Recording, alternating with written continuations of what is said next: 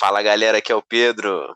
Aqui é o Matheus. Hoje estamos aqui com mais um casting diário semanal para falar dos assuntos da semana. Certo, Matheus? A plateia vai ao delírio. Super empolgado. super empolgado. Muito empolgado que hoje a gente está em ritmo de competição, a gente está em ritmo de esporte, em ritmo de futebol. Eita, porra, introdução como? Agora chegou com tudo, né? Fala então, aí, a gente, vai, a gente vai começar com uma das séries do momento que o Matheus já deu várias dicas. Acho que para bom entendedor minha palavra basta, né? É o Champions League 2022. Tô, me- tô mentindo. É, Ted Lasso, Ted Lasso, rei do futebol. que vem dominando os corações aí de muitas pessoas, né? Apple TV acertou em cheio nessa série. Eu tô apaixonado. Porque, cara, é um negócio louco, né? As pessoas estão alucinadas com Ted Lasso. Vou ser sincero que eu já tô, eu já tô vendo pela segunda vez já. Tá aí, ó. Temos aí um Rapaz, super, super fã de Ted Lasso. Tá vendo de novo. É. Porque, assim, inclusive, papou vários prêmios aí no, no Emmy recentemente, né? Levou, série de comédia levou quase tudo. Porque realmente é muita qualidade, né? A série é muito boa. Cara, é muito bom, mas ao mesmo tempo não é só comédia, ele faz aquele É. drama, aí tem aquela coisa interpessoal, aquela coisa Caraca, é muito bom. Cara, de ego. isso é um negócio que é diferente porque ela é tão bem sucedida, tanto na comédia quanto no drama. Então, os episódios você tem, tem diálogos, o roteiro é muito bom de comédia, muito bom, as piadas são Sim. muito boas, principalmente Sim. com o próprio Ted Lasso. Porque ele tem umas tiragens assim muito boas. Não, ele é absurdo. Tu viu, tu viu legendado ou dublado? Eu vi legendado, eu vi legendado. Moleque, legendado ele tem um sotaquezão de texano.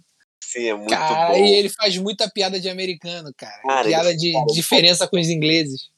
Ele faz muita referência a tudo também, muito bom. Até, a própria- até a própria cultura pop direto, né? Sim, sim, sim. E em contrapartida, a parte dramática da série, cara, é muito pesada e te envolve muito, né? Sim. Você se identifica, né? Pô, muito, cara, se identifica muito. É engraçado que esse, eu não sei o nome do ator o protagonista, sabe o nome dele? Calma aí. Não sei, é difícil o nome dele. Porque ele já fez in- inúmeros filmes de comédia, né? Sim. E só que, cara, nessa série vê- ele, ele tem um desempenho muito melhor, assim. Agora eu dei outro valor pro cara, tá ligado? Não que ele não seja bom nas, nas- nos outros Cara, filmes de comédia. Eu também, eu também, porque eu já tinha visto muita coisa com ele, Aham. entendeu? Ó, vamos abrir aqui, ó. Ele fez Família do Bagulho, Quero Matar Meu Chefe, 1 e 2. É o Jason. Sudeikis. Jason Sudeikis, o nome. Sempre esqueço. Dormindo com outras pessoas. Cara, Eu é quero matar- complexo, Porque porque Matar Meu Chefe é um dos que eu mais conheço dele. é um dos que eu mais conheço. E tem um que eu também, We Are the Millers, que eu também já, eu não sei a tradução, mas eu vi já esse filme. Cara, um que eu vejo com ele passando com frequência, ele com Owen Wilson, que se chama Passe Livre. Já viu esse? Não tenho certeza.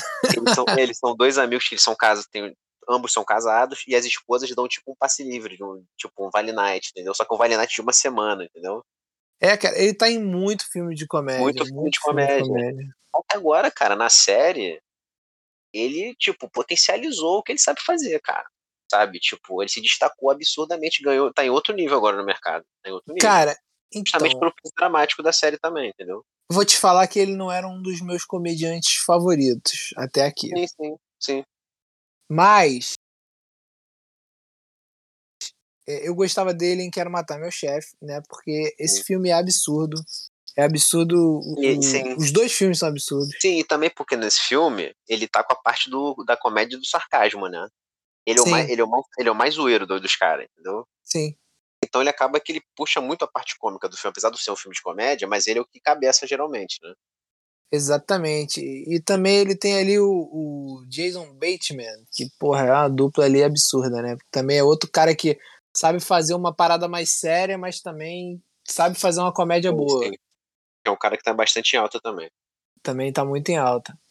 Mas Cara, então, mas assim, cara, foi uma então, surpresa pra mim, porque quando tu me indicou a série, foi tu que me indicou a série. Eu vi, aí, eu, eu já me tinha deu- Me deu visto. crédito, me deu crédito. Dei crédito. Eu uhum. já tinha visto, eu, eu não botei muita fé, não. Eu falei assim, ah, bagulho de futebol, porra, com esse cara que ele já, ele já é um cara meio b-side em todo filme que ele faz. É pouco filme que ele foi, que ele foi o principal, né? Uhum, exato. Aí, porra, o maluco de principal numa série de futebol, eu falei, cara, isso não deve ser muito bacana, não. Aí daqui a eu, pouco eu tava assim, apaixonado, né? Eu cheguei com um, um leve preconceito ali uhum. na parada. Mas, cara, assim, eu acho que é, é, o maior preconceito disso tudo, vou falar aqui abertamente, Pode é ser falar. uma série de futebol, tá ligado?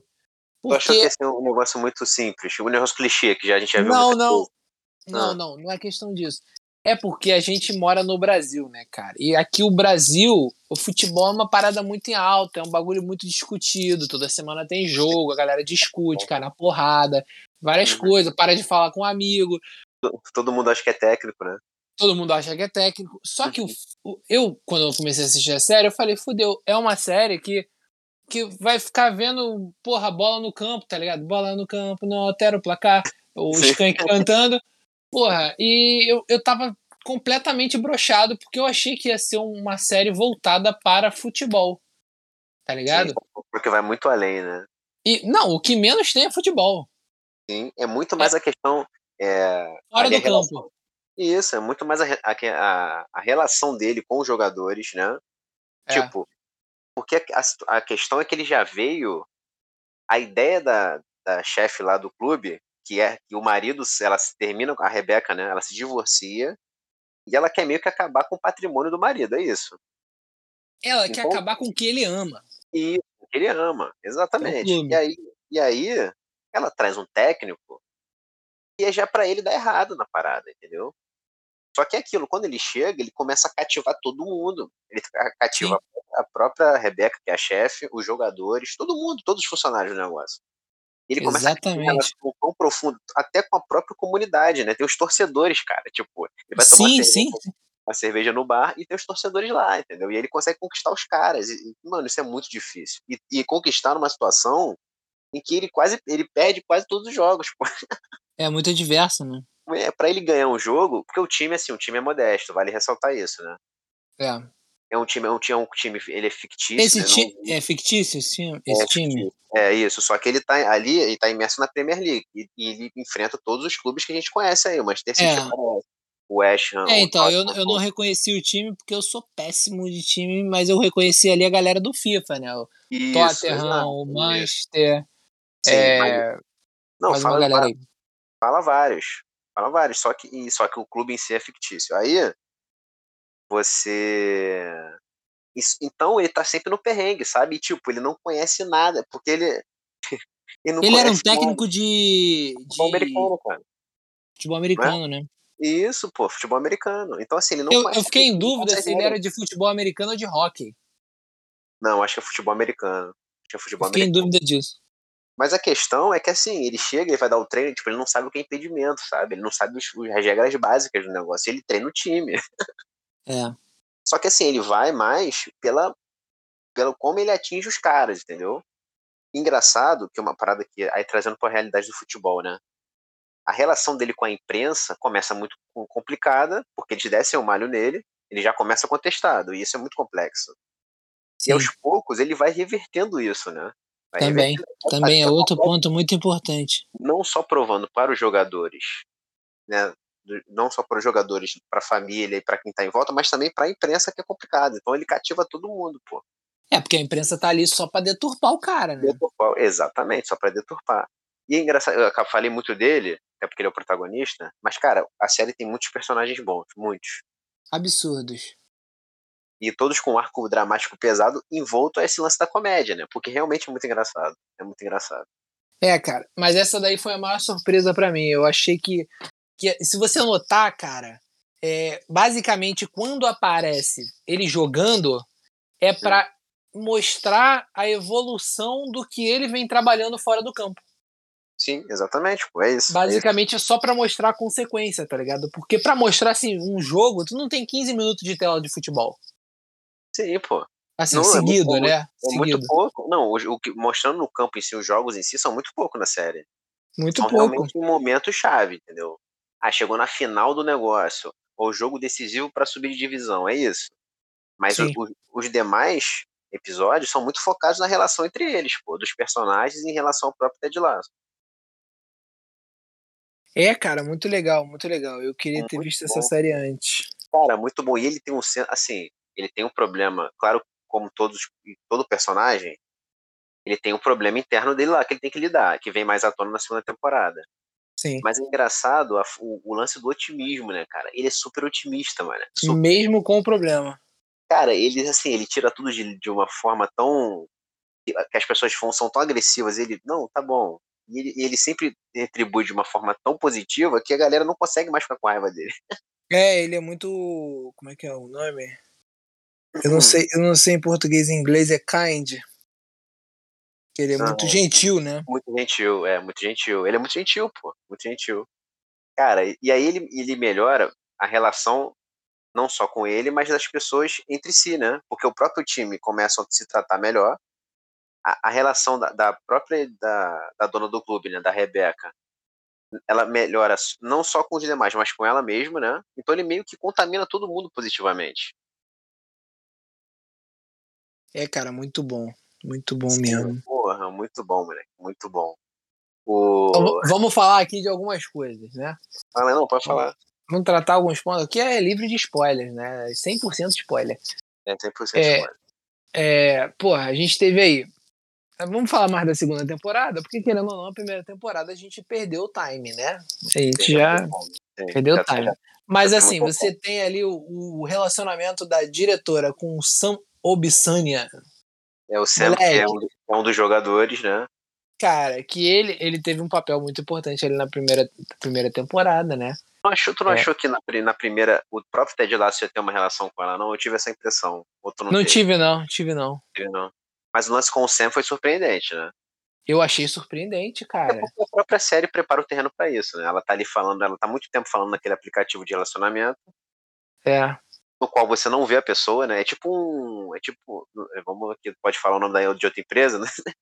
É, pode, a gente não é empresa ainda. é, é, tipo um Tinder ao contrário, né? Você não vê a pessoa, você tem que, você tem que conhecer por ela de fato, né? Hum. Dialogando, conhecendo os gostos e tal. Você é, mas o Tinder não é assim, não? Não, não, o Tinder, pô, tu vai no. a galera costuma ser muito analisar superficialmente, né? Tô sacaneando. Nesse aí. E aí acaba que, como você não sabe quem é a outra pessoa, ela tava ali conversando com alguém e começou a se envolver, só que ela não sabe quem era. E quando ela descobre, era um dos jogadores do time, né? O Sam. O que é muito legal. E muito bom. No início, pô, era uma situação complicada, só que eles acabam se relacionando de fato. Sim, exatamente. Aí Cara, ele... Hum, fala. Fala aí, fala aí, fala aí. Não, você tem a relação inicial com o Jamie, o Jamie Tarf, que é o, o craque do time. Tar, tchur, tchur, tchur, Cara, isso é ótimo, Não, isso aí, o Baby Shark versão torcida, mulher. Que isso. Não, pra mim o melhor é do, do Danny, Danny Rojas.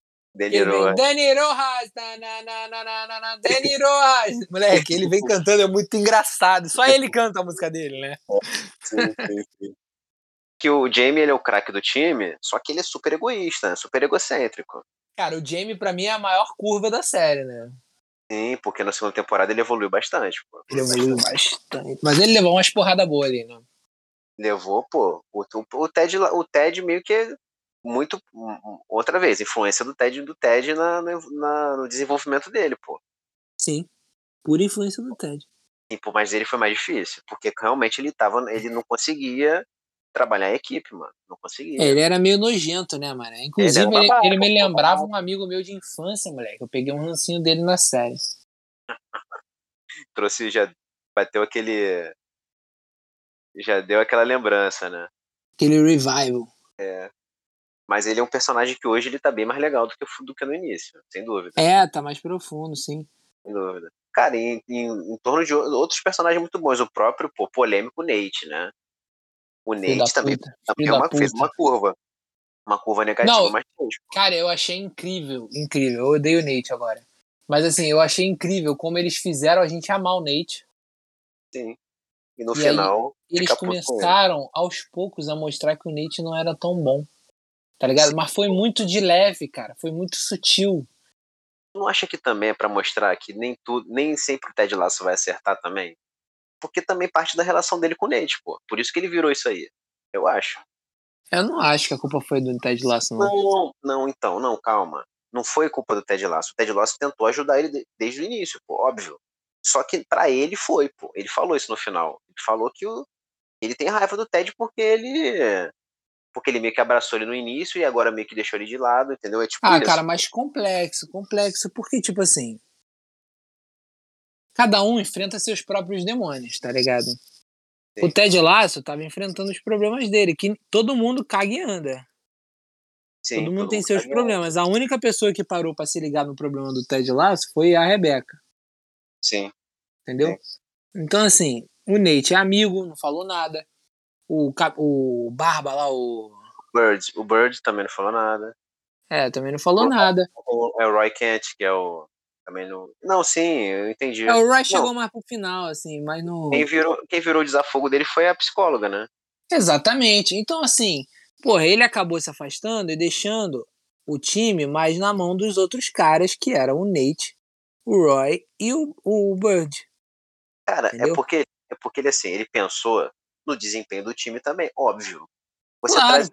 Porra, porque eles são os caras que. Ele chegou, ele e o auxiliar técnico dele, que é o Bird.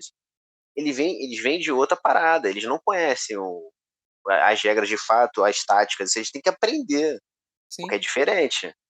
Aí você tem o Nate, que ele, o Nate era, um, ele era só o roupeiro, e aí depois ele viu que ele tem um, ele tem um faro para a situação. Ele, ele, tem, ele tem um futuro como técnico. Sim. E, aí, e aí ele trouxe de volta o Roy Kent, que era o do cara do, do líder do time.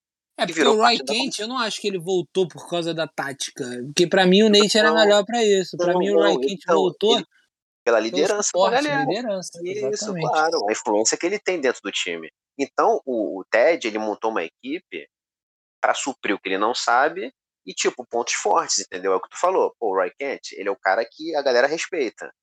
Exatamente. Porra, o Nate, ele, ele é estrategista, ele sabe. Tu vê então, que no final a gente termina até com uma possível amizade ali. Amizade é muito forte, né? Mas uma possível proximidade ali do, do Roy com o Jamie Tart. É, pô, porque o Jamie Tart, então, ele foi bem mais maduro dessa vez, né? Ele falou Sim. que amava aquele, mas ele foi e falou para ele depois, pô, entendeu? E não, te Exatamente. Respeito, mas eu sinto isso. Ele abriu o jogo, entendeu? Aí meio que quebrou o Roy quebrou ele. Mas Exatamente. E teve o um lance também, porque, cara, o Nate ele tem um complexo de inferioridade, pô. Sim, sim.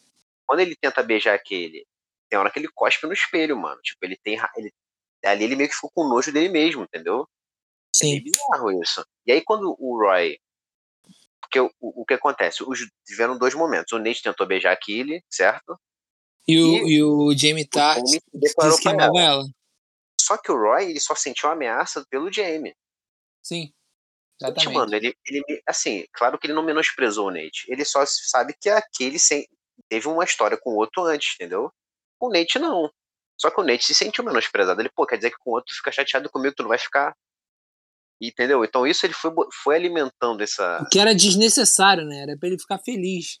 Sim, mas então, claro que era para ele ficar feliz, mas ele se sentiu de novo diminuído na parada, pô. Ele falou, quer dizer que com o outro foi lá tirar satisfação, e eu não mereço que você venha tirar satisfação comigo. É tipo isso, porque ele não, ele não se sentiu uma ameaça para ele, entendeu? Foi essa questão. E, porra, é claro que na cabeça do, do Roy, ele, porra, tá tranquilo, sem caô, não tem problema. Só que o Nate não, ele mais uma vez se sentiu inferiorizado. Aí isso virou um sentimento ruim, mano. Aí ele foi fez merda, virou um Darth Vader da parada, entendeu? É. Não, e a próxima temporada, para completar o ex-marido da Rebeca, ele comprou qual foi o West Ham? Na série? Foi, foi o Manchester City, não, o Man City. Foi o Manchester City que ele comprou? Acho que não foi, foi. não, mas foi? Foi. Foi. Pô, tudo bem, então. Aí ele chama o Nate pra ser o técnico do time. Então o Nibish vai ter, esse, vai ter esse embate aí na próxima temporada. Do Ted Lasso contra o Nate, né? Cada um de um lado. É que o Nate se foda, meu parceiro. Desculpa o palavrão aí, galera. Mas sim, assim, sim. pô, o Nate, ó, vacilão, acorda, já Traíra. sabe. Traíra. Já sabe, já sabe. O maluco pisou na bola. Pisou na bola mesmo. Cara, mas, é mas... é isso. Assim, a série. tu vê, a gente falou que a comédia é muito boa, mas a gente acabou de citar várias questões dramáticas aí, psicológicas profundas da série, entendeu? Porra, a série tem muita coisa dramática, cara. Muita, muita coisa dramática. Cara, eu queria fazer uma comparação aqui, que eu tava até conversando com a Bruna sobre isso. Quem é a Bruna? Assim, Bruna, minha namorada, minha noiva. Ah, tá. Pô, Se eu falar só namorada, ela fala, não é namorada, é noiva. Tá, aí eu tá. falo, é minha namorada noiva. É certíssimo. Uhum, Porque é rápido, tu lembra namorada, e depois é noiva. Porque Sim, a gente namorou é... antes de ser noivo, não ficou noivo é. antes de namorar. Sim, verdade. Mas, Mas assim, tava. O debate. Não, não vou debater sobre noivados e namoros. Uhum. Eu tava conversando com a Bruna sobre isso e eu acho, assim, superficialmente falando, né, a gente chegou a uma conclusão muito que eu achei muito coerente sobre isso, que foi que Ted Lasso é uma série que no gênero se aproxima muito do que foi Família Moderna. Hum, por quê? Porque ela, ela, a única coisa diferente dela é que é sobre futebol mas todo o, o, enredo, a maneira como é tratado, os problemas, as comédias, uhum. tudo Sim. é como o Modern Family, que você tem problemas, você tem superações, você tem despedidas, você tem é, uma, uma pessoa traindo a outra, uma pessoa perdoando a outra, uma brigando com a outra, e tipo assim, de uma maneira que é, é cômica às vezes, de uma maneira que às vezes é triste, uhum. e, e tipo assim, porra, eu, eu, é aquela coisa que Modern Family é uma série de comédia onde você chora várias vezes. Porra, pra caramba, toda hora. Que nem uma criança. que nem uma criança. Mas eu gostei da comparação. É bom que são duas séries de alto nível, né? Isso aí já ajuda. Isso aí já ajuda bastante. Mas assim, cara, é porque no caso do Ted Lasso, realmente, ali eles não, tão eles não estão num ambiente familiar de fato, mas fala muito sobre família, certo? É porque, cara, o bagulho ali, bagulho de esporte, o caramba, galera que viaja junto, Sim, tá todo claro. dia junto, convive, almoça, janta, treina. São horas e horas e horas, tu acaba vendo a pessoa mais do que a tua própria família, Sim. né, cara? E o que mostra isso é porque o próprio Ted ele tá longe da família, né? Ele tá literalmente sozinho em relação à família Sim. ali. Sozinho. O lance do Natal que teve ali na casa do, do, Como é que é o nome dele? Do, do Leslie, do Figs. Leslie, isso. Isso, então. Então, isso que eu ia falar é muito isso, cara. Os jogadores todos estão fora das suas casas, entendeu? Estão ali fazendo a temporada, tipo, não, não, não conseguem ver a família, e aí você, eles acabam que um vira a família do outro, pô. E o Natal mostrou isso, ele abriu as portas pra, na casa dele, pô, galera, pode vir que não pra passar o Natal aqui, foi todo mundo, entendeu? Justamente mostrando pra gente que naquele momento eles eram família, pô. A única família deles ali era a galera do futebol. Isso, pô, exatamente, exatamente, é isso, pô, é isso. Pô, o episódio do Natal é muito bonito, inclusive. Eu, eu tenho uma. Eu tenho uma, uma, um, um, fraco por episódios natalinos, assim. Eu gosto muito do Natal. Depende, e... né, cara? Se tu vê o do Flash, tu até se arrepende. é, pode ser. Tem que lembrar. Você tem que lembrar sempre que a CW consegue fazer a gente se superar. E eu gostei muito do episódio de Natal até de lá, foi muito maneiro também. Sim. Porque Inclusive, geralmente. Falando de episódio de Natal, né? A gente, a gente que não tem tanta série. Tem muita série da CW frequente, a gente não tem tanta série frequente da Marvel, porque as, as séries estão iniciando esse ano, né? A gente, no final do ano. Vai ter, vai ah. ter a primeira série de Natal da Marvel. Primeira série ano. de Natal da Marvel, exatamente. Que vai ser nosso queridão aí, pô. Nosso queridão quem? Ué, o Gavião Arqueiro, não? Não, cara. Não. Pô, eu tinha até esquecido, cara, que, vai ter essa porra. Cara, não, não tava nem falando dele, tava falando que vai ter o especial de Natal do Guardiões da Galáxia. Caraca, mano. Tá ligado que eu nem lembrei dos Guardiões, eu lembrei do Gavião Arqueiro, mano. Pelo amor de Deus, Deus me livre, cara. A última pessoa que eu lembro. Tá maluco. Então, então teremos dois, dois especiais de Natal. Uma é a série, né, que é o... É, cara. A série de Natal, pô Será, será, será que o nosso querido Adam Warlock aparece na série de Natal já? Não, jamais. Jamais. Vai aparecer jamais, só no filme. Né? Jamais. Triste, Especial. Triste. triste. O, o James Gunn falou que vai ser canônico. Óbvio que é canônico. Vocês todos sabem que é canônico. É, óbvio. Ele, ele fala canônico, o pessoal acha que não vai acontecer algo de super relevante no especial de Natal. Não, não, não. Vai ser um especial de Natal no qual a gente vai encontrar os personagens que a gente gosta tanto, que é os Guardiões, e já é o suficiente, entendeu? Cara, eu vai- acho que talvez esse episódio, vou falar pra você, seja Eu- uma, uma, eu- uma despedida da formação do Guardiões, tá? Pode ser. Isso seria legal. Mas Seja uma despedida. porque a galera já espere cena pós-crédito do especial de Natal, entendeu? Não, a galera só vai ver a cena pós-crédito agora nas paradas. A galera, Pô, na não, real, eles podem comprar um ingresso e fazer um rodíziozinho Tá da Parmê, marca duas horinhas, volta depois É. duas horas, entra e assiste a cena pós-crédito, porra. É mais Pô. útil. Pois é. Eu quero ver, meu amigo, o Baby Groot de árvore de Natal, parceiro. Entendeu? Eu é quero ver o Drax de Papai Noel, meu parceiro. Isso. Tá, o Papai Noel. É isso que eu quero ver. Inclusive, entendeu? nenhuma criança vai enxergar ele assim. Verdade. Fica aí a referência, né? É, uma referência ótima.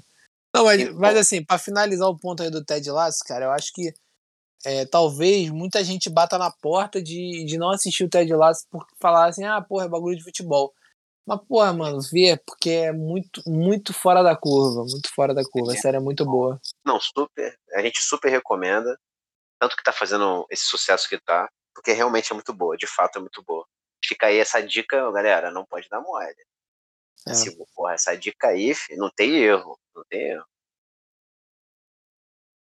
Fechou o Ted Lasso, Matheus? Quer fazer mais alguma consideração? Não, fechou. Pô, fechou. Tô, tô ansioso Agora, pro. É, agora a gente só fica no. Agora na expectativa de sair a terceira temporada no que vem, né? Enquanto isso, a gente tem que ficar esperando fazer o quê? Pô, tristeza, tristeza, A gente tristeza. falta lá do time, pô, sacanagem, mas faz parte. É assim mesmo.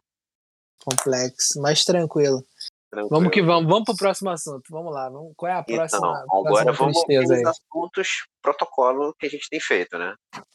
Infelizmente, A gente tem infelizmente. acompanhado assiduamente aí duas séries da DC, Stargirl e Titãs. Eu tô me sentindo aquela galera do, da televisão de futebol do, do, do Ted Lasso, que só vai lá pra reclamar do time. Sou eu vindo aqui só reclamar das séries da CW. Cara, é, pois é, vamos lá. Vamos começar por Stargirl? Começar por Stargirl. Vamos, Pode. vamos começar por Stargirl. Ai, ai. Cara, a gente tá no episódio 10, né, de Stargirl? Sim. Episódio 10, estamos aí na reta final já da série. Cara, eu achei o episódio, assim, bem razoável pra bom, assim. Não achei. Eu achei razoável também. Não achei ruim esse episódio, não. A gente teve o retorno da Jane, né? Porra, que já foi um ponto legal. E. Cara, o que acontece? Mostrou. Porque, porque no outro episódio. Lembra do outro episódio? Não sei se eu lembro, não. Tivemos a presença do Jay Garrick. Lembro. Então, ele havia me mostrado. Ele teve muito flashback da Sociedade da Justiça original, do Pet Sim. interagindo com eles. Sim, sim. E eu achei ele uns tremendos babacas, entendeu? Eles eram uma babaca. Tipo, ficavam diminuindo o Pet. É, legado de Júpiter. Chegou lá o. Chegou lá o, Pan- o Pantera. Não, porque você é só um motorista. Ah, meu amigo. Quem é o Pantera no, na fila do pão, entendeu? Moleque, eu metia Cara, logo pra ele- um motorista Pô. vivo. Pô, mano, o, o Pet constrói robô, meu amigo. Tá ligado? Ah, Ainda achei escroto também. É Achei escroto também. Foi por isso que Jesus não deu pro filho dele o poder do Pantera. Deu pra Yolanda. Deu pra- Entendeu? Porque Jesus, Jesus não gostou dessa frase dele. Então, aí. O, aí você, o próprio Starman, eu achei ele muito frio com o Pet também, né, no outro episódio, sabe? Aí nesse episódio a gente começa ele já com uma interação do Star. Começa já com flashback, né? Uma interação do Starman com o Pet, que deu uma melhorada ali no cenário, entendeu? Ele meio que dá toda.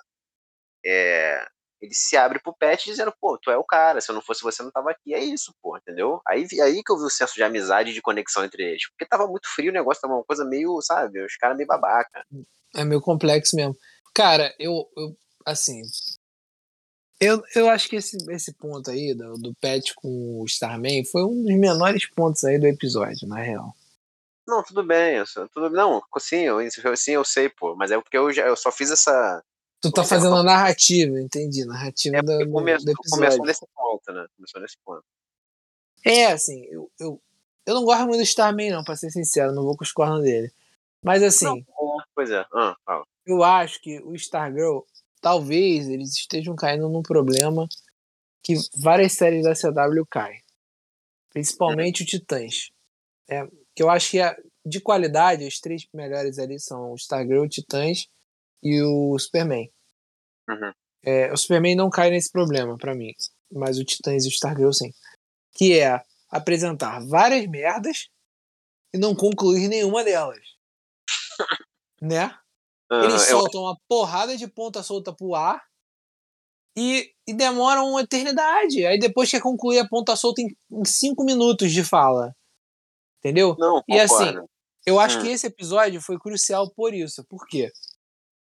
O Sombra não é do bem, né? Já ficou claro agora esse episódio. O, o doutor Mac, Macdo, McDonald lá, porra, o doutor McDonald, é, do óculos, Hum. o cara do óculos. Porra, Botou ele tá vivo, tá vivo, dentro vivo. da sombra, entendeu? Já ficou claro também. Porque, cara, esse maluco tá há oito episódios falando "Ah, lá no óculos da garota e some, tá ligado? Então, assim, agora ficou claro onde ele tá. Porra, a Jade voltou, apareceu, entendeu? Então, esse episódio, ele teve ali já a explicação do Sombra, né, que já tá vários episódios aparecendo também. Teve a explicação da origem do, do Eclipse, Sim. né? Teve a explicação do Dr. McDonald. Teve a explicação da Jade. Porra, mano, esse episódio foi bom pra caralho, assim. Não, não teve ação Sim. nenhuma, mas, mas o episódio explicou coisa pra cacete, entendeu? Porque os outros, uma- cara, foi só encebação. Sim. E, o, e lá o garoto o Mike tá perto de recuperar o relâmpago, né? Então a gente vai ter de volta aí o, Sim, tá perto, O- o exatamente. relâmpago. Sim. Então, o lance da Jade foi bom. Porque, porra, ela tinha que voltar, sabe? E eu achei que ela ter um papel importante nisso aí mesmo. Também Só que acho. ficou meio, aberto o lance do irmão dela lá, né? Acho que vai ser explicado depois qual é o lance do irmão. É irmão- outra ponta solta que largaram É, agora. É. Eu achei que o irmão ia ser um negócio meio, ah, tem que ajudar meu irmão e ponto. Não, mas parece que ele é alguma coisa a mais aí, né? Então, eu acho que o irmão dela tem poderes. E a Também galera acho, tá fazendo experimentos com ele. Sim, o, o que seria meio clichê, mas pode ser isso mesmo. É. O... A questão do, do Sombra, cara, porque ele, ele não é do bem. É, fato isso, ele não é do bem. E ali, na- e ali na jogadinha dele, ele reconstruiu a pedra para poder ele se recuperar, voltar aos poderes. Sim, Só que ao mesmo tempo ele trouxe o eclipse. sim. Então mesmo que ele foi o, o- o egoísta, né? Ele queria ser, ele, ele manipulou a galera para ajudar ele próprio, tá ligado? Sim, sim. Sim, então, tipo, não é. É porque eu não achei que ele. Não, agora ele é, é vilão de. Não, eu acho que em algum momento ele meio que vai ajudar. Só que nesse, naquele ponto ele se ajudou, entendeu? E simples Sim. assim. Se, se ajudou e ponto, tá ligado? Que é o que eu espero dele também. Exatamente. dele, entendeu? Que é o que eu espero dele. E aí, apareceu o Eclipse e ele meio que afundou a, a Courtney lá, igual ele fez com a, com a Shiva lá, com a menina, esqueci o nome dela. Xirra. Não, pô. A menina que, que trouxe o Eclipse, cara. Tava com o Eclipse, que ele também afundou ela na, Cindy, na. Cindy. A Cindy, isso. É porque o Shiva é o, é o alter ego dela, entendeu? Eu entendi que era Xirra. Não, não.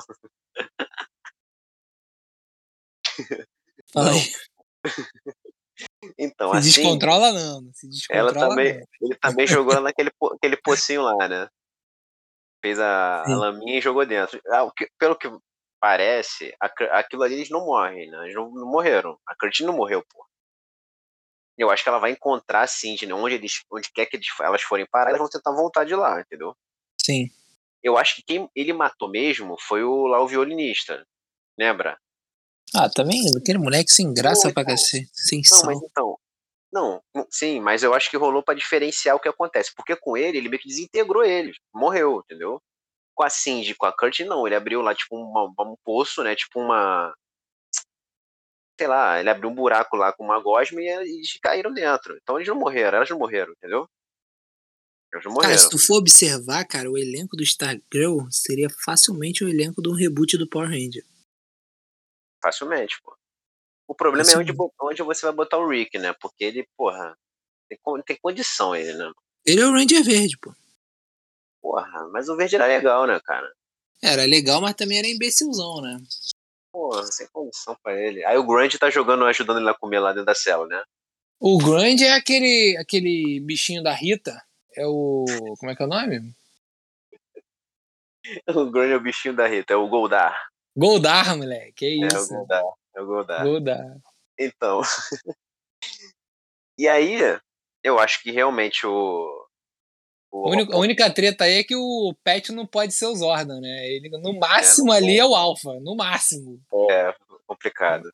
É difícil. Mas aí vamos ver, né, cara? Agora a gente tá chegando no final. O... Aí termina com o Eclipse, entre aspas, matando a Courtney. Mas, porra. Aí é não, não matou, não. Ela foi dar um rolê lá no submundo. É, foi dar um rolê. Foi dar um rolê. Vai chegar eu... lá, vai encontrar o Flash correndo. pois é. Eu, cara, eu assim, a participação do Jay Garrick, eu achei que ia ser um pouco maior, entendeu? Mas foi bem, bem mais pontual do que eu imaginava. Ele apareceu bastante, mas ele não entrou em ação, né, de fato. E aí, é, tipo, É porque, na verdade, o, o, o valor para efeitos especiais não cabia, né? Aí só usaram para ele ter. aparecer de roupa. Porque tu já viu quando, como, como o Grand aparece só em momentos muito pontuais? Porque, pô, realmente Sim, é caro, é caro, é caro fazer o bonecão lá, né? Não, assim, não é nem tão bem feito assim, cara. O Grand é um bagulho meio. É, meio, meio complicado. Mas a gente meio engessado, é. Não, tudo bem, pô. Série infantil. E aí é isso. A... Agora eles vão no próximo episódio colher os frutos dessa nova derrota pro Eclipse, porque tá um negócio difícil, hein? Arrumar, é, cara, mas... você, a gente, eles não estão dando uma dentro com o Eclipse, né? Cara, pô, não, a, o, a trupezinha? É, não tem condição. Não, não eles, não, eles vão levar uma sacode bonita ali. Cara, assim, vou ser sincero. Eu não sei como é que eles vão derrotar esse eclipse, não. Pra mim vai é, ser um bagulho bem imbecil. Que eles vão falar assim, ah, escorreguei, saiu um raio e aí derrotamos ele, tá ligado? Isso porque, porque tipo assim, rapidinho, só te interrompendo. Você tem lá o Doutor Meia-Noite que tá no Mundo das Sombras. Tu traz ele de volta. No início da temporada apareceu o Starman, não apareceu? Sim. Então, se ele aparece de novo, aí você tem. Outra ponta solta, outra ponta solta aí. Não, é, mas essa ponta eles agora. Tão, então, mas eles estão guardando pra. Ele vai aparecer no final, isso aí tá claro. Mas se você é tem esses dois, você tem, se você, se você tem o Jay Garrick, pô, mano, seria maneiro se você juntasse a galera da antiga e com os novos e derrotasse o Eclipse, pô, entendeu? Ia mas só legal, tem um cajado, cara, só tem um cajado. É, pois é. Mas tu não acha que. Então, mas tu não acha que o Starman vai ter um peso nisso aí pra meio que trazer de volta o cajado? Pode ser, pô. Pode ser. Pode ser sei que lá, ele saiba como trazer de volta o é, cajado. É, porra, sei lá, mano. Pode ser. Ele vai ter alguma importância, pô. Ele não vai aparecer e dizer oi só, entendeu? E, o, e aí tu falou, doutor Meia-Noite. Pô, ele tem que sair de lá. Ele vai ficar nas sombras até o final? Não é impossível, não dá pra ficar. Entendeu? Então essa questão. Eu acho que a gente vai ter a presença de um cara da galera da antiga em breve. E eles vão ter que ajudar ele de alguma forma, tá ligado? Sim. Então é isso. Vai ser legal. E tipo, o próprio Pet trabalhando com ele de novo. Só que agora ele é outro nível, lá com faixa, robozão e tal, outro patamar. Maneiro também. É. Pois é. Cara, eu, eu, gosto muito da série por causa das referências também. Quando Sim. eles vão lá pra antiga base do, da Sociedade da Justiça, aí tem lá as manchetes do jornal, né? As, as matérias. Ah, não, Arqueiro Verde e o Speed derrotam não sei quem. No episódio anterior, quando a sociedade chega na base e tá falando do Eclipse lá, que ele tá derrotando todo mundo, eles falam, não, as rapinas também foram derrotadas, Lanterna Verde. Tipo, isso é maneiro. Isso é maneiro, apesar de não aparecer nada, mas, pô, a referência tá ali daquela massageada, né? É, cara. Daquela massageada. Mas, cara, o, a série tá na, tá na parte final aí já. Vamos ver como é que termina, né? Como é que vão. Como é que vai recuperar o grupo, que o grupo se desmantelou totalmente. O Rick e a Yolanda. É, porra, tem aí mais três da... episódios, né? Tem mais três episódios. Vamos ver o que acontece. Vamos ver, vamos ver. Eu tô ansioso. tô ansioso. Pô, super animado. Tô ansioso. tô ansioso. Tem que estar tá ansioso mesmo, pô. Tem que estar tá ansioso mesmo, caralho. Mas agora a gente vai falar de uma série que eu não tô tão ansioso. Então, aí, então, o, é, hoje eu vou meio que me alinhar ao seu discurso. Porque eu tenho, tive problemas sérios com esse episódio dos Titãs. Entendeu? Eu vi, eu vi meio podcast, né? Sabe como é que é? Cara, eu não achei dos piores, mas teve umas paradas que me, me irritaram, entendeu? Não, cara, o que tá me irritando é essa porra desse espantalho que ninguém aguenta mais então, ele, cara. Pô, então, ninguém aguenta mais. vamos, vamos aqui partir do ponto. Está no episódio 11, certo? Faltam dois episódios para acabar, cara. A série tá indefinida, tá perdida no meio da floresta, tá ligado? Tá parecendo até a Dona Troy. Sim, tá parecendo, é verdade. O... Cara, vamos lá. O Espantalho, no último episódio, no anterior, ele assumiu lá a Batcaverna, junto com o Jason Todd, correto? Sim. Beleza. O que me incomoda, agora vamos pegar um geralzão, é que a galera que tá fazendo a série, eles estão achando, eles estão fazendo um vilão super filosófico, super complexo, super inteligente. Só que, cara, não é isso. Ele é ridículo, entendeu? Ridículo. Ah, o Nathan é um vilão melhor que ele. Pô, cara, ele. Pô, é bizarro tu chegar a esse ponto da, da, da temporada e ele ser o vilão central, mano. Não dá, entendeu? Não, é bizarro tu chegar na terceira temporada e botar um vilão merda, tá ligado? Pô, cara, não, pior que assim, eu acho Espantalho um vilão que tem um, um princípio maneiro, eu acho ele aterrorizante, o visual dele acho maneiro. O problema não é o Espantalho, cara, o problema é a maneira como tá sendo tratada. Pois é, cara, assim, pô, vamos lá, vamos pegar só o arco dele desse episódio rapidinho, passando aqui uma, uma um geralzão. Ele meio que tem uma crise, ele, porque ele, essa parte foi até interessante. Ele quem? O Espantalho, o Jonathan ah, tá. Crane. Tá ele acessa os arquivos da Batcaverna e ele vê lá, tipo, a análise do próprio Bruce Wayne em relação aos vilões, tipo uma, uma pastinha de cada um. Sim. E ele encontra a pastinha do espantalho. O que, que o Bruce Wayne. Uh, o que, que ele acha do espantalho psicológico dele. E, e, ele meio que menospreza o espantalho, entendeu? Ele fala, não, o espantalho, o espantalho não tá no mesmo nível dos outros psicopatas e dos outros criminosos de Gotham City, entendeu? Meio que ele abaixo. E aí ele tem uma crise existencial, mano ele pega o entregador lá da pizza, ele pega o cara. Não, aí tu não quer que eu fale que o cara é um vilão merda, né? O próprio Batman falou, a própria série tá dizendo isso, né? Exatamente. e aí no final, no auge da crise dele, ele pega a navalha e começa a retalhar o rosto. Aí, o que, que acontece? Vamos lá. Porque o, que, o episódio ele vai meio que caminhando com o espantalho. Ele encontra a antiga máscara, porque o, Batman tem os souvenirs, souvenir lá, né? De vários momentos de vilões, ele pega tipo uma lembrança. Sim. Ele encontra o, o espantalho encontra a sua máscara lá. E depois ele tem a crise, aí ele, porra, pega o cara, não sei o quê, e ele pega a navalha e começa a retalhar o próprio rosto. Aí o que que tá te dizendo? Eu falo, pô, ele vai ter um novo visual aí aterrorizante, mano. Ou ele vai virar, tipo, o espantalho finalzão pra resolver.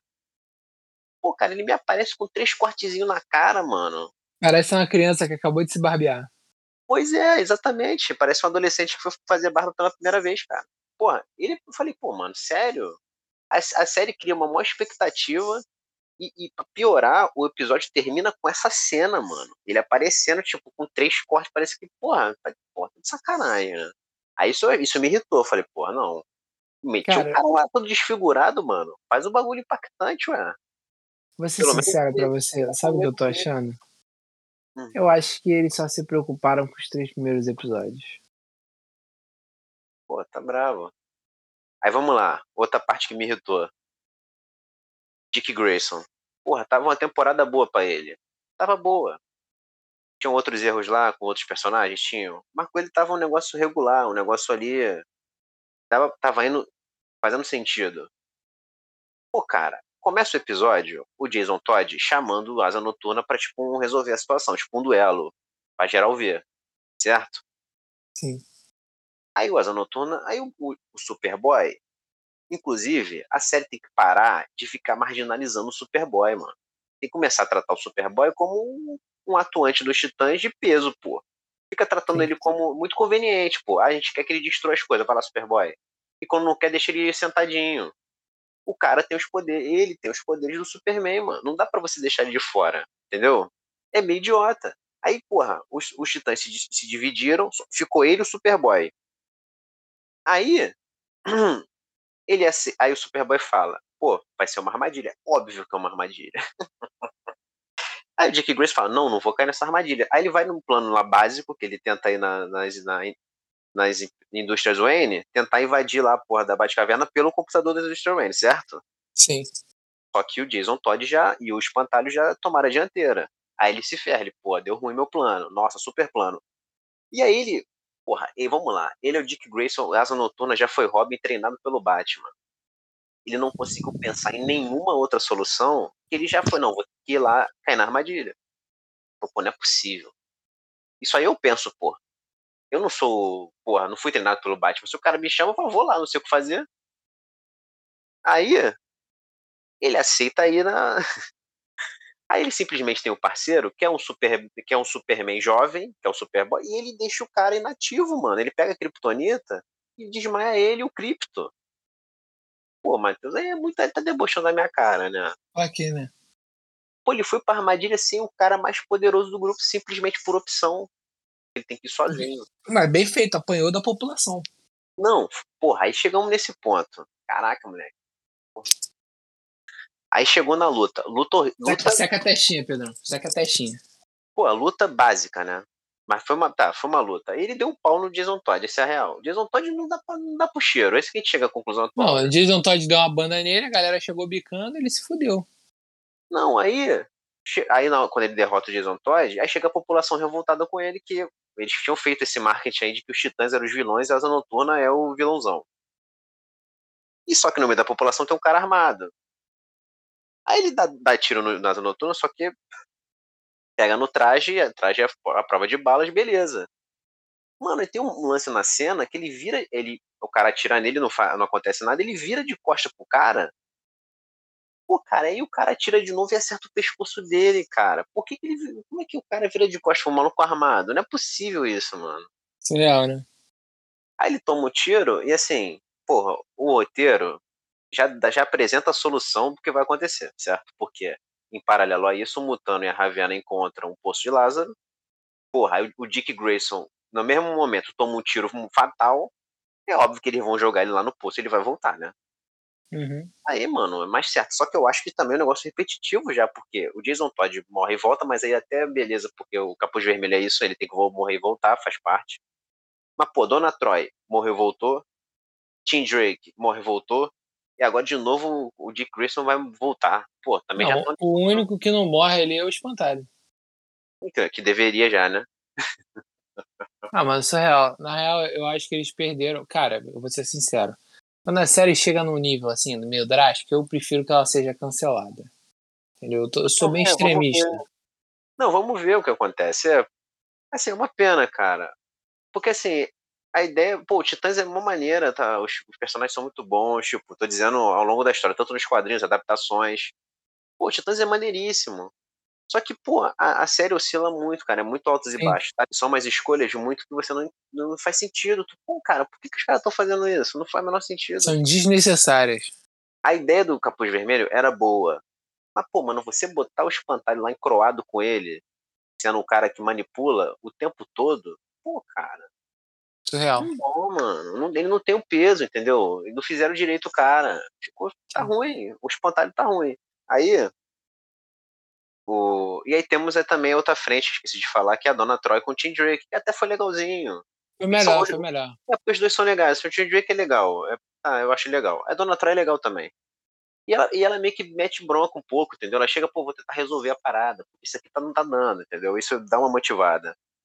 Ah, e deram o up no Tim Drake, né, cara? Porque, porra, que isso, o maluco é um zero à esquerda. Um deram um up nele. E tem o lance da Estelar. Tem um lance da Estelar que, porra.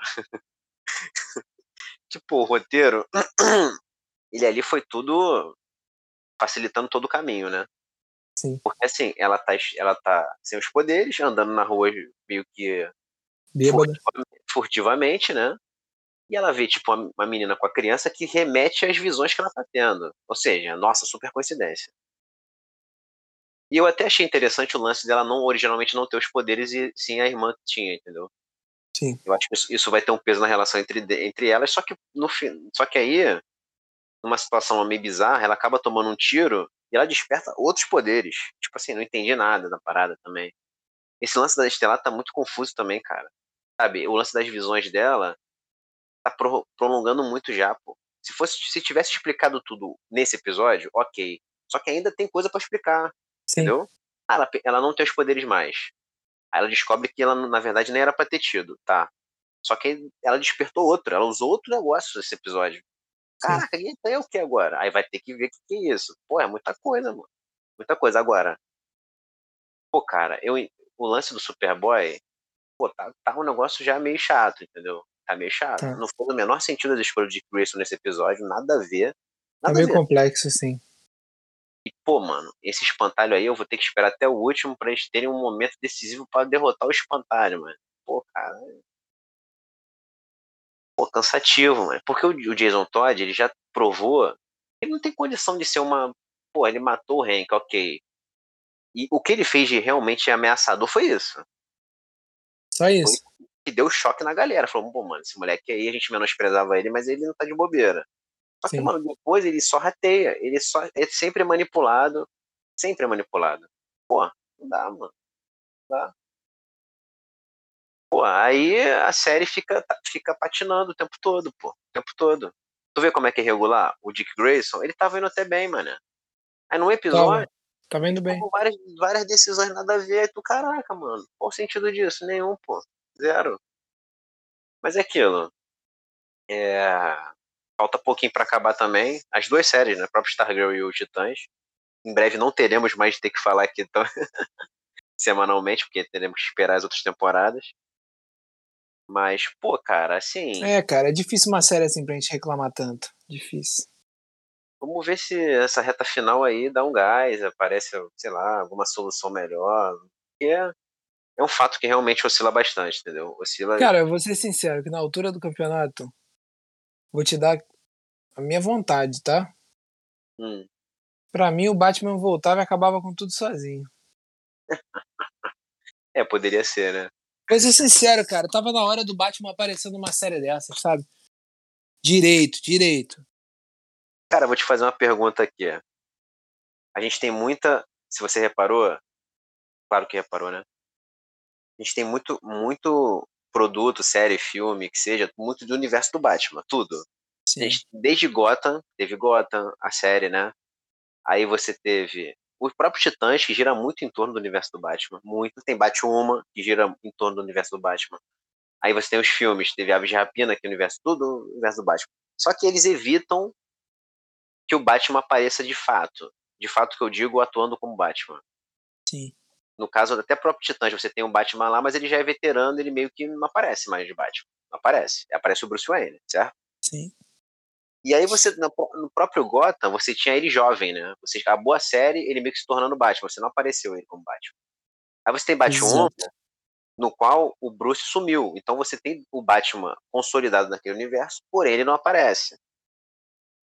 Mas aí o que acontece? Eu acho que isso tudo é para preservar mesmo o personagem, porque, pô, no cinema ele é muito explorado, entendeu? E aí eu acho, e eu acho que rola um. Não um receio, mas acho que é meio que. Não pode mesmo, entendeu? Botar o Batman atuando nesses outros, porque você vai ter o filme dele e a Warner, pô, que é aquela. É o filme do Batman e não pode ter outro lugar, entendeu? Eu acho que é meio isso. Eu achava que isso era muito do Superman também. Só que a série do Superman Lois meio que quebrou essa minha visão, entendeu? Tu acha que é um pouco isso? Tu acha que eles dão uma segurada de botar o Batman nesses outros outras, outras paradas, mesmo sendo do universo dele? Cara, então. O Batman é o personagem mais famoso da DC, né? Vamos Uhum. vamos ser sinceros aqui que o Superman ele até acha que é, mas ele não é não. Sim. Ah, Então, assim, eu acho que. Cara, eu acho que na real eles evitam sim, sabe? Eles É, evitam de, de, de botar o, o Batman nas paradas, porque. É desnecessário pra mim, mas. Sei lá. É, porque, entendeu? Porque, tipo assim, eles meio que guardam um lugar especial pra ele, sabe? É, fazem questão de aparecer o Bruce Wayne, novo, velho, cadeira de roda. Aí, pô, as referências. É, Ao mesmo tempo, eles pegam o Bruce Wayne e não mostram o cara direito. Mostram a porra de um, de um velho chato, mostram um assassino, aí mostram a criança. sim, pois é. Pois é. O. O. É meio que isso, meio que. é- é- esses, essas séries, elas giram estão totalmente imersas no universo do Batman, mas sem ele, entendeu? Eu também acho que é meio que uma questão de dar uma independência pra esses personagens, sabe? Por Mas exemplo. tu notou que o Batman de toda a série da CW é um bosta, né? É, cara. É, eles, então, por exemplo, na Batwoman, ele sumiu. O Bruce Wayne, consequentemente o Batman, sumiram. Então a, a cidade meio que fica ao léu, aí a Batwoman vira a nova protetora da parada. Aí no Titãs eles fazem questão de dar essa imagem pro Bruce Wayne de, porra, doidão, que o cara realmente não, não tem muita condição de nada. Liga pra nada, né? Ele é meio. faz questão de dizer que ele é tóxico em tudo, né? Em Sim. tudo. Então, cara, é, eu acho que é não sei se também para dar uma pegada de independência dos outros personagens, para eles não ficarem tão vinculados, apesar de estarem automaticamente, mas não estarem tão vinculados à figura do Batman. Até porque eles que são os protagonistas, não é o próprio Batman. Tipo, essa série dos Titãs é o que tu falou. Porra, por mim o Batman aparecia e resolvia. Só que não é uma série dele, entendeu? É, mas os Titãs, mano, eles são uns bunda, tá ligado? Sim, eu sei, eu sei, mas entendeu? Por exemplo, se você pegar a Super Supergirl, apareceu, apareceu o nosso Superman lá no, na Supergirl. É lá que ele foi introduzido, correto? Sim. Só que, pô, ele não chegou para resolver a parada. Ele chega, ele tem lá o, todo o status dele, mas quem ia resolver é a Supergirl, porque é uma série dela, entendeu? Então você tem Sim. esse lance da hierarquia também, sabe? Você tem a participação, mas ele não pode chegar como protagonista, pô. Por mais que a gente saiba que ele é o Superman, pô, beleza, ele poderia chegar e resolver. Mas é ela que vai ser a protagonista. Eu acho que gira muito em torno disso também nas, nesses outros pontos, sabe? Na própria série de Gotham, você tem um Bruce Wayne jovem, mas o protagonista era o Jim Gordon. Então Sim. ele vai ser o cara que vai resolver as paradas, entendeu? E o Bruce Wayne, molequinho, vai ficar ali em torno. Então eu acho que também tem isso. Também tem isso. A gente não pode esquecer que a gente às vezes quer que esse, esses os grandes heróis resolvam, mas você tem outros heróis ali que estão aparecendo que também são muito bons e que eles são frente daquele, daquele da série ou do filme que seja, entendeu? Sim.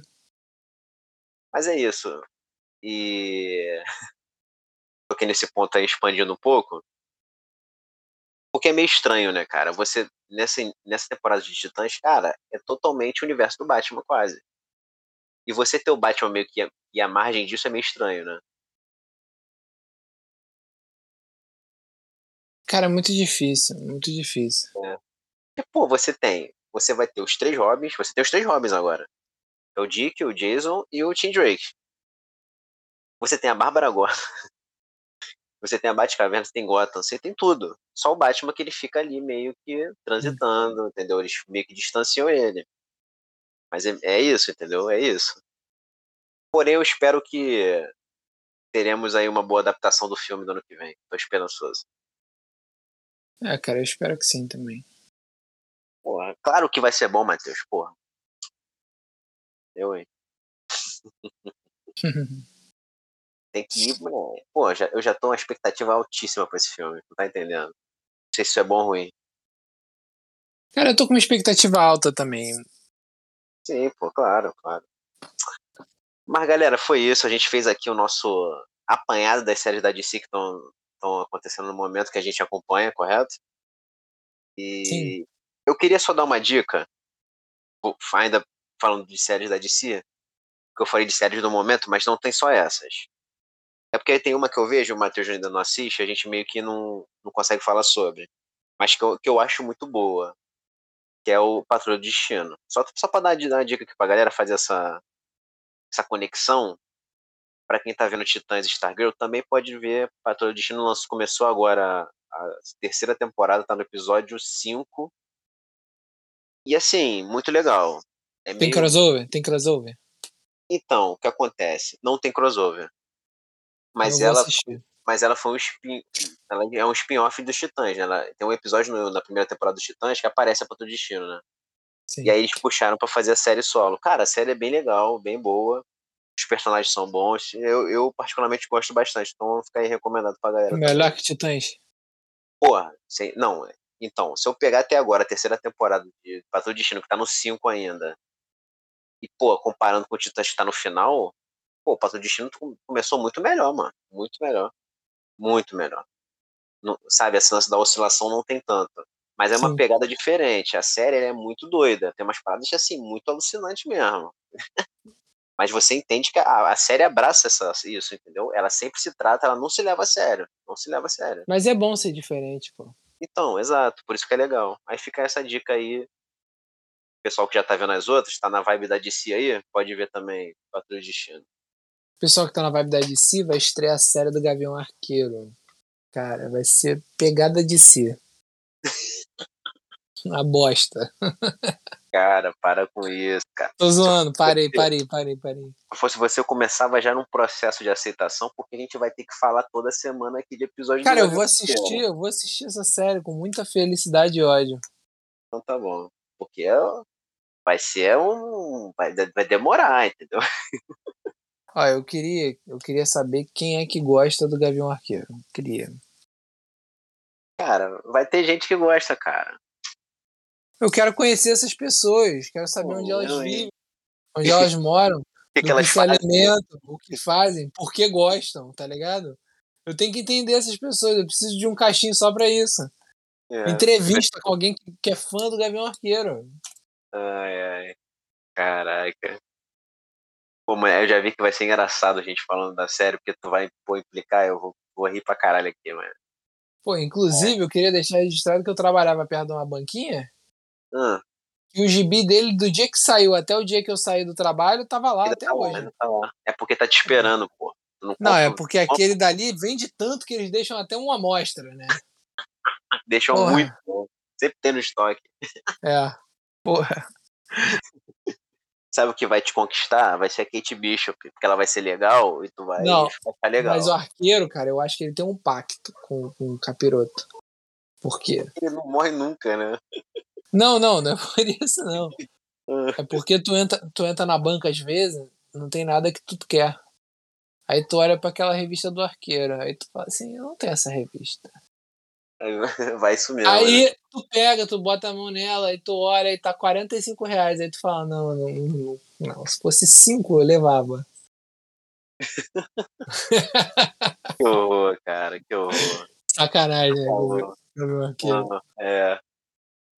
Ai, ai. Mal posso esperar por essa série, vamos ver. É que nem aquele set do, do Funko da, da- do primeiro Vingadores, que vem os seis Vingadores, cinco, sei lá.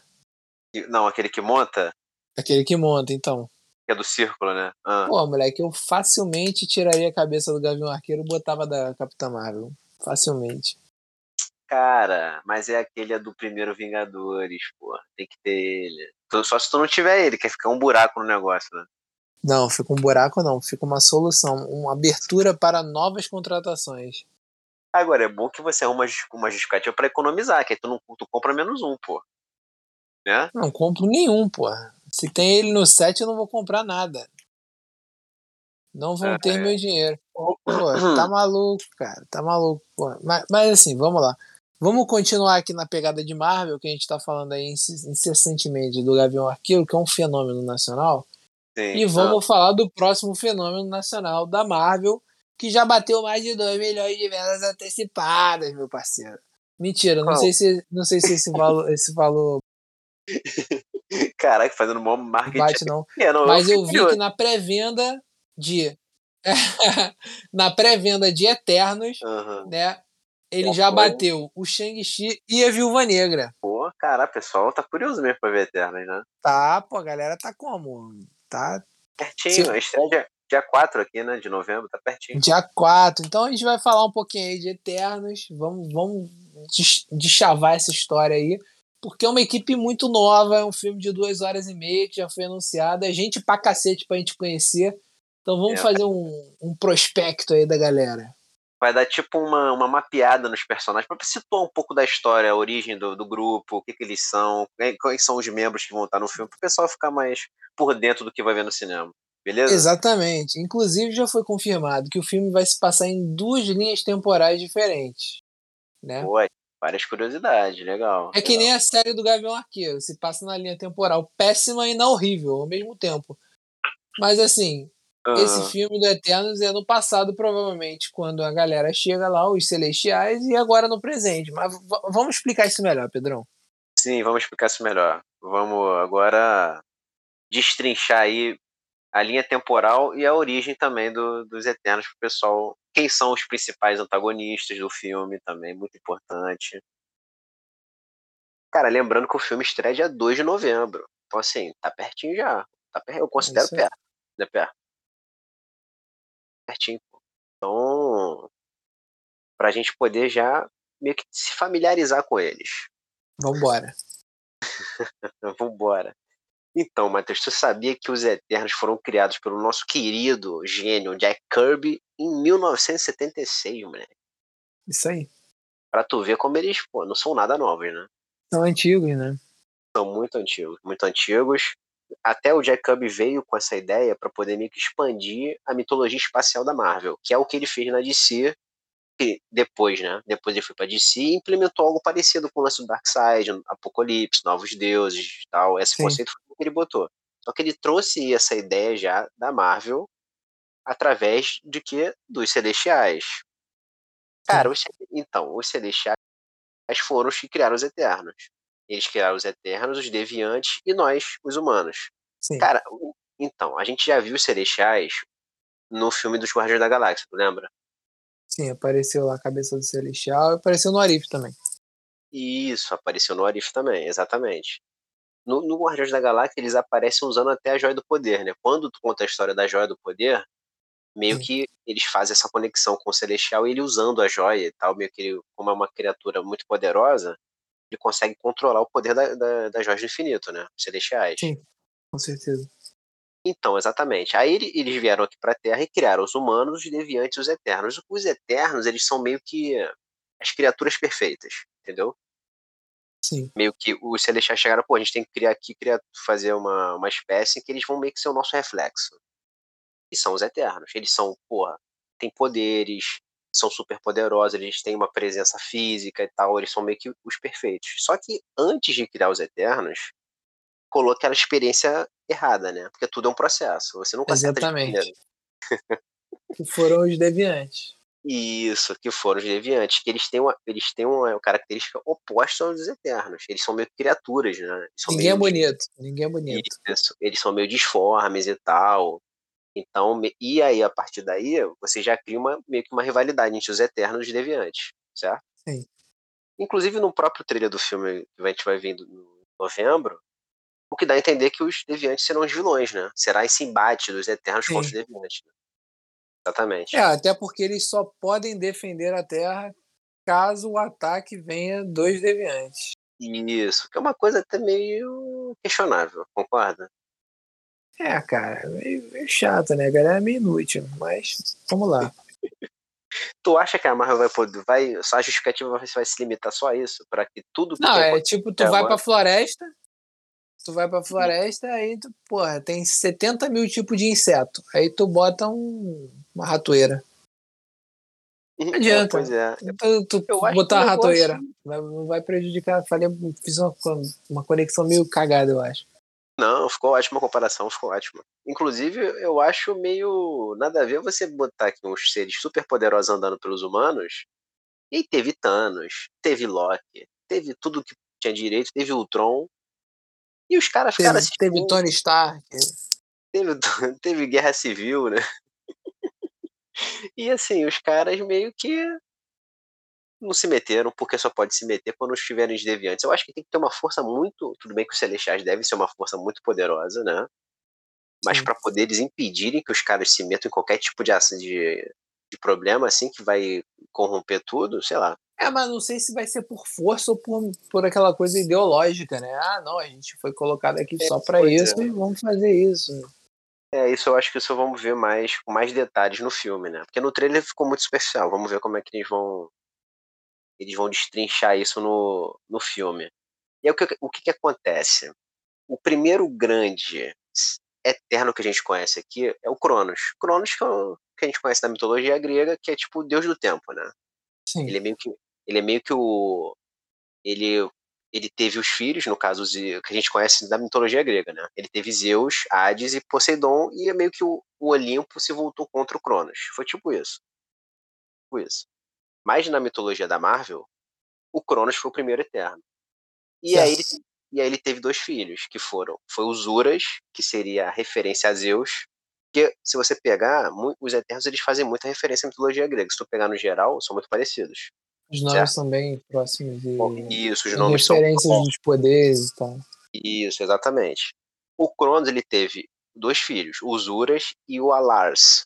Só que, tipo assim, é, você meio que tinha que escolher quem seria o líder dos Eternos aqui na Terra. Sim. E a gente tem duas personalidades diferentes. O que, que, acontece? O Zuras, assim como muito parecido com o que é o Zeus, ele meio que é o pai da situação. É, heróico. Mas, isso, maluco... exatamente. Ele meio que é referência. Ele é referência. É. E o Alars, que é o irmão, ele é meio extremista, entendeu? Ele é Sim. meio turrão, e tem aquela vibe meio duvidosa. E nesse processo foi escolhido o Zuras para ser o grande líder dos Eternos aqui e o Alas foi embora. Foi embora foi mandado para o espaço. E exatamente, foi mandado para o espaço. Ó, adeus, aqui não vai ficar. Só que foi para gente... onde? Foi para onde? Para em Titã. Ah, moleque. Porra, tu, tu quis me pegar de guarda baixa agora. Né? Quem veio de Titã? É, aí que tá. O Alars, ele faz uma colônia de Eternos em Titã e nessa colônia de Eternos surge quem? Fala aí, vou deixar tu falar. Tá Thanos. o nosso querido Thanos. Então, a partir daí, você já vê que no filme você. Cara, eu acho que é quase certo você ter uma, uma versão jovem do Thanos, explicando a origem dele melhor, tu não acha, não? Não sei se precisa, não, porra. Eu tô de saco cheio do Thanos já, cara.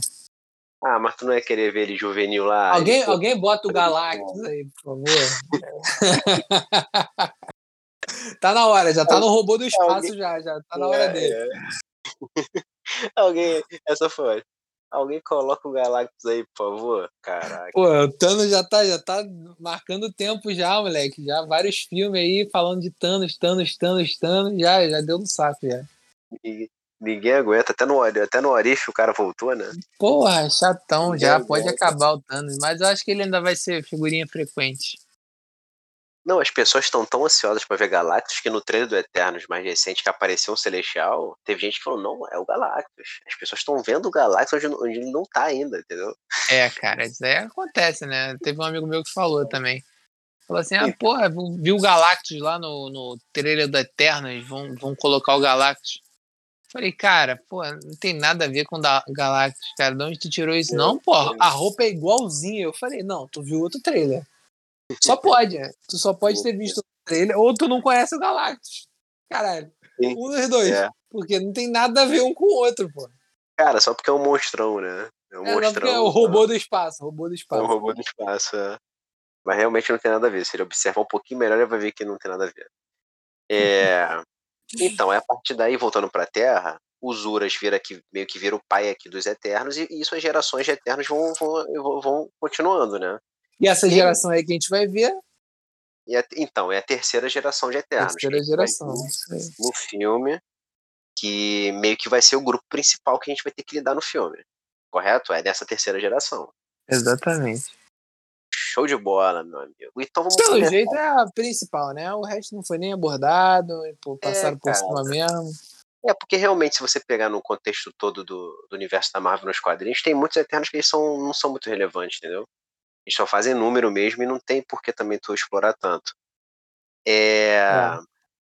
E é, de, é desse grupo que eles vão ser os protagonistas do filme. A gente começa com o líder deles, que é o nosso Icaris. E Caris nada mais é que o Ciclope dos Eternos. é, pô, eu fiquei chateado, inclusive, que eu vou, vou fazer a minha. Meu pedido de desculpas aqui, que lá no episódio do T'Challa do Orif, ele pergunta pro T'Challa se ele tem solta raios pelos olhos hum. e voa. E eu, no cúmulo da afobação, falei que ele tava falando do Ciclope, que era referência do X-Men, e agora eu me liguei que era do Icaris que ele tava falando, né? Não, mas eu acho que tu caiu na mesma armadilha da galera que confundiu o Celestial com o Galactus. Pô, cara, quer... mas. Não, você ah, quer pô, é. ver os mutantes para. que qualquer coisa? Eu não quero ver os mutantes. Não quero. Eu não duvido. Pô. Qualquer, qualquer coisa que faça alguma referência. O teu cérebro já associa Não, é o Ciclope. é o Ciclope. É o Ciclope, pois é. Não, é engraçado é que hum. o meu pai, ele tem, ele tem aquela percepção antiga da galera que não ligava se era DC ou era Marvel, né? Uhum. Então ele, ele, às vezes é meio perdido aí o que, que é o que. Aí o cara falou assim no episódio, a gente tava vendo junto, aí o cara falou: Ah, não, porque você voa, solta raios. Daí ele falou: Superman vai aparecer. Eu falei, calma aí, pai. Tá, tá um pouco errado aí, cara. Pera aí, que tu tá em outro universo ele. Mas é o mesmo universo do Superman, do Batman. Aí eu falei, não, o Batman e o Superman são do mesmo universo. Mas não, Mas é. não é o mesmo universo desse, cara. Tu tem que, tem que se ligar nisso. Aí rolou uma desavença. Rolou uma o, desavença. eu tive. o legal, o, legal, o legal foi a convicção, né? Superman vai aparecer. É, o moleque, ele tava certo disso. Foi conciso, né?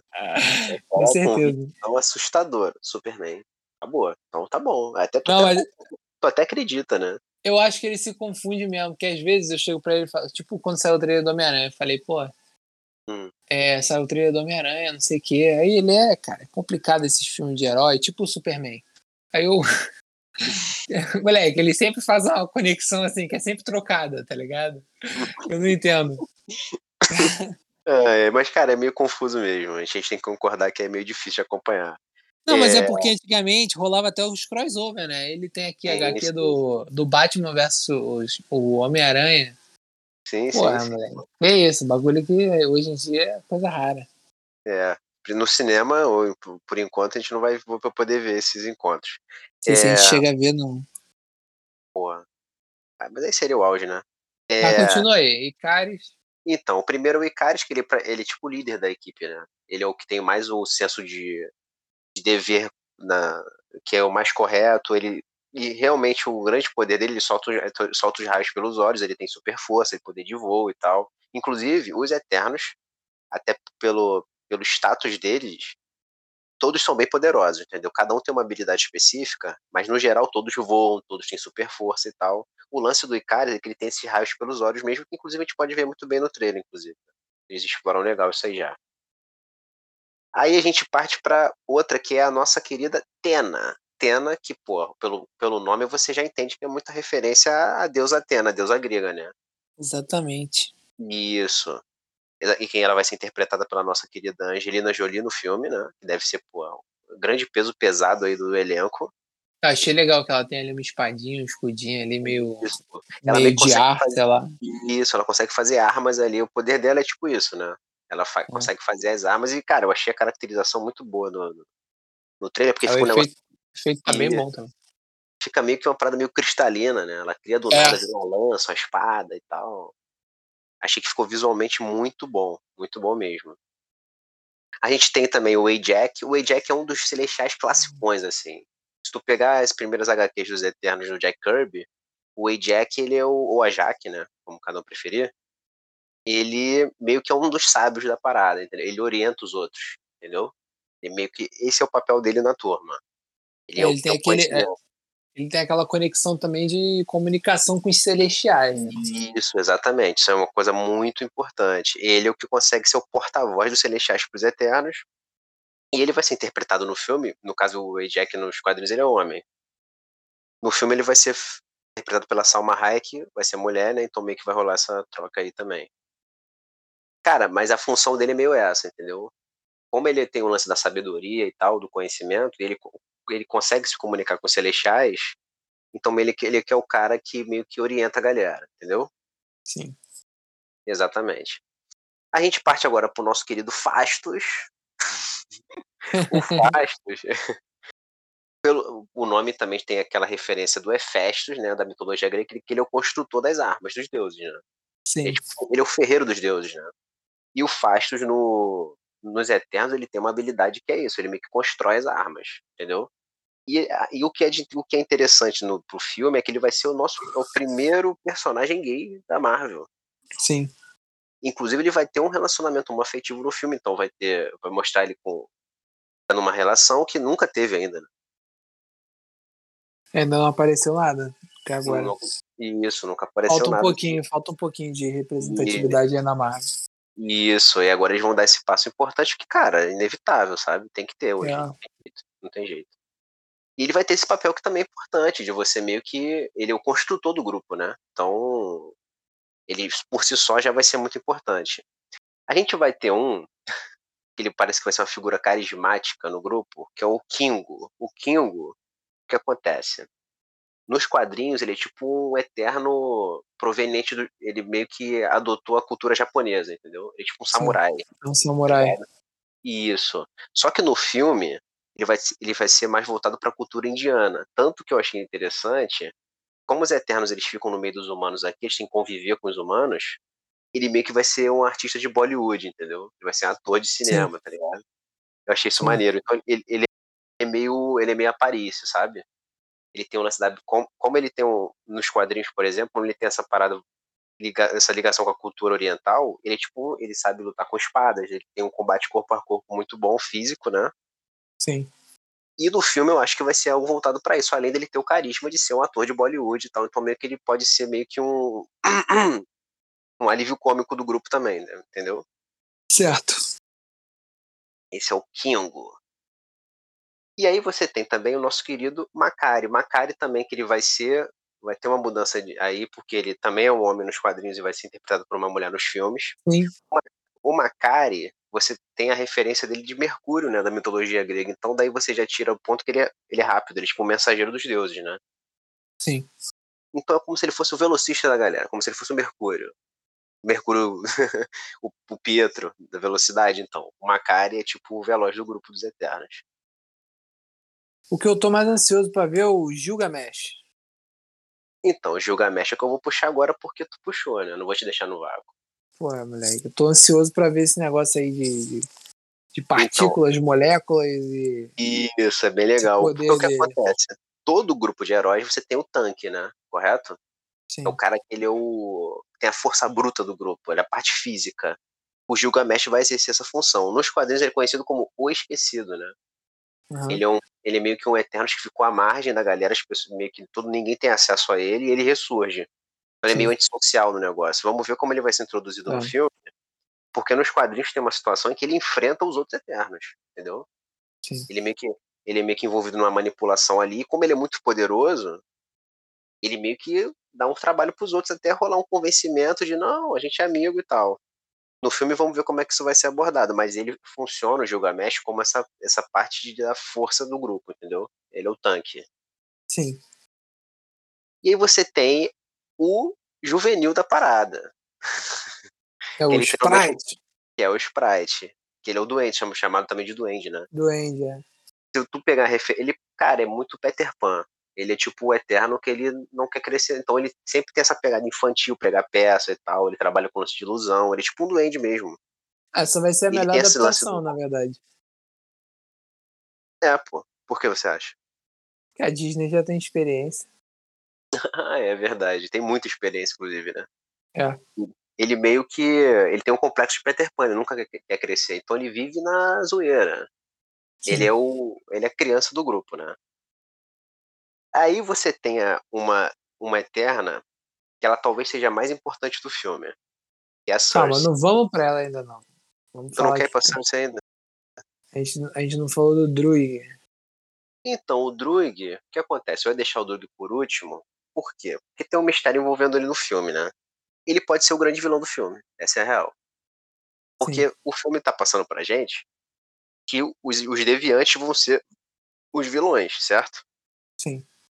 Até por uma parada meio lógica, né? Eles são ali um. Tem um confronto claro com os Eternos. Só que o Druig, ele é um Eterno que ele odeia os humanos. então ele, ao longo da história, ele sempre manipulou, sempre cometeu atos ali de bastidores. De ataque, pra... né? E isso para estimular guerra, estimular conflito, porque ele quer que os humanos acabem, entendeu? Ele não gosta deles, Sim. não gosta. O que é uma parada interessante, porque você coloca os, os Eternos no meio aqui do nosso convívio, eles meio que ficaram ali é, interagindo com os humanos durante tanto tempo, e vai ter algum que não vai se dar muito bem com isso, né? É, sempre tem. Exatamente. Aí você tem a figura do Druig, que ele é um eterno que odeia os humanos. Ao contrário, agora a gente pode falar dela ou não? Pode. A gente é ao contrário da Cersei. A Cersei, ela ama os humanos. Ela faz de tudo por eles. Faz de tudo por eles. Inclusive, ela ela faz questão de você ter relação, relação até relação próxima. Ela já teve, foi casal, já. Ela acha intrigante os humanos. Ela adora, ama. Então, ela talvez, cara, ela seja a protagonista do filme. Eu acho que ela vai ser. Por, justamente por essa parada dela fazer de tudo para proteger os humanos, para ter uma relação mais próxima com eles e tal, entendeu? Eu acho que tem grande chance se você. Porque assim, é um grupo, né? Correto? Teoricamente não é para você ter um protagonista central, mas a Cersei pode ser essa figura um pouco mais que a gente vai ver com mais frequência no filme, entendeu? Justamente pela é. ligação que tem com os humanos, entendeu? E talvez ela tenha um relacionamento com o Dave Whitman. É, o Dan Whitman, caraca, tu já puxou. Porra, Eu larguei, moleque. É, o Dan Whitman, ele é o Cavaleiro Negro, né? Cavaleiro Sim. Negro, então também é um, um, outro herói da Marvel que vai, vai estar nos Eternos. Tem uma, tem uma parada que é interessante nele porque ele realmente não envelhece, né? Porque ele herda dos poderes, ele tem a espada do Ébano, né? Que é a grande arma dele. Então meio que ele é um cavaleiro que é para sempre, entendeu? Sim. E aí parece que no filme vai ter um meio que um triângulo amoroso, porque o que acontece? O nosso Icaris, que é o líder dos Eternos, ele tem uma relação com a Cersei. Só que no filme inicia, dá a entender no trailer que ela já tem uma relação com o Dan Whitman. então acho que vai ter um, um triângulo amoroso ali, até para você ter um embate de humano com o Eterno, porque ela gosta do Dan Whitman, que parece que ser um, apesar dele ser o um Cavaleiro Negro, ele é um cara mais normal, né? É ah, será que ele já vai aparecer como Cavaleiro Negro agora? Não, então, eu acho que eu então, essa é uma questão importante. Eu acho que não. Eu acho você vai ter referência, você vai explicar quem ele é. Só que eu acho que a Marvel vai utilizar ele pro futuro, pra uma série, o um filme que seja. Eu acho. Eu acho que senão vai ficar muito muito inchado o filme. Você botar ali o Cavaleiro Negro atuando já no meio dos Eternos, sei lá, eu acho que pode. Eu acho que ele é uma coisa que você vai usar depois. Eu acho. Tu acha que ele já vai aparecer de cara? Não sei, talvez no final do filme. É, pois é, pô. Pois também acho bem plausível. E tu sabe uma curiosidade maneira? o que acontece? A Cersei vai ser interpretada pela Gemma Chan no filme. Ela vai estar no uhum. Triângulo Amoroso aparentemente. O Dan Whitman ele vai ser interpretado pelo nosso querido Kit Harington. Nada mais é do que o Jon Snow de Game of Thrones. Exatamente. E o Icaris, que seria o outro par romântico dela, é o, é o Caraca, é o Rob Stark, né? Também é de Game of Thrones. O ator, caraca, me fugiu. É o Richard é o... Madden. Isso, o Richard Madden, exatamente. E eles fizeram os irmãos Stark no, em Game of Thrones. Eles são irmãos em Game of Thrones. Então fica essa curiosidade que o quê? Eles são muito parecidos, inclusive, eu acho. Ela vai, ela vai fazer guerra dos irmãos, né? O filme. É. Porra, Cersei, Cersei vai balançar o coração dos caras, né? Vai fazer uma guerra familiar. É. então, exatamente. Cara, então, esses são os Eternos que a gente vai ver no filme. Vão ser esses. E aí o trailer, o que acontece? É, você, a gente já tem no outro caixinha aqui, a gente falou disso, né? Meio que o, o blip, né, o, o estalo do Thanos, meio que ele é um dos pontos centrais do filme. Sim. Porque parece que os deviantes, por algum motivo, vão ressurgir devido à liberação de energia do blip, do estalo. Então, eu falei que a gente já falou em outro caixinho, que até tu falou, Matheus, de tipo, pô, será que o blip tá perdendo importância? Será que ele, sabe, meio Sim. que tá ficando meio, meio pro passado isso? Eu acho que não, porque nos Eternos isso vai ser retomado. Eu acho que a trama vai surgir a partir do, do, do estalo e os deviantes retornando, fazendo com que os Eternos tenham que tomar alguma atitude, entendeu? É, eu acho que. O trailer eu acho que esse filme. Vou, perdão, te interromper. Hum. Eu acho que esse filme tem três desafios, cara, grandes, assim.